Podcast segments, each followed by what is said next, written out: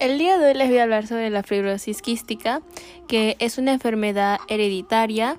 Es causada por un gen defectuoso que lleva al cuerpo a producir un líquido anormalmente espeso y pegajoso llamado moco.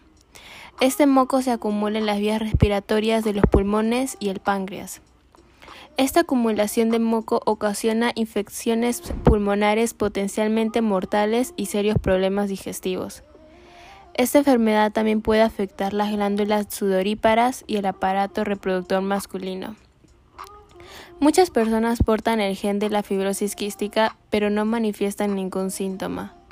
Esto se debe a que una persona con esta enfermedad debe heredar dos genes defectuosos, uno de cada padre.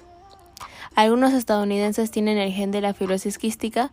La enfermedad es más frecuente entre aquellas personas descendientes de europeos del centro y norte.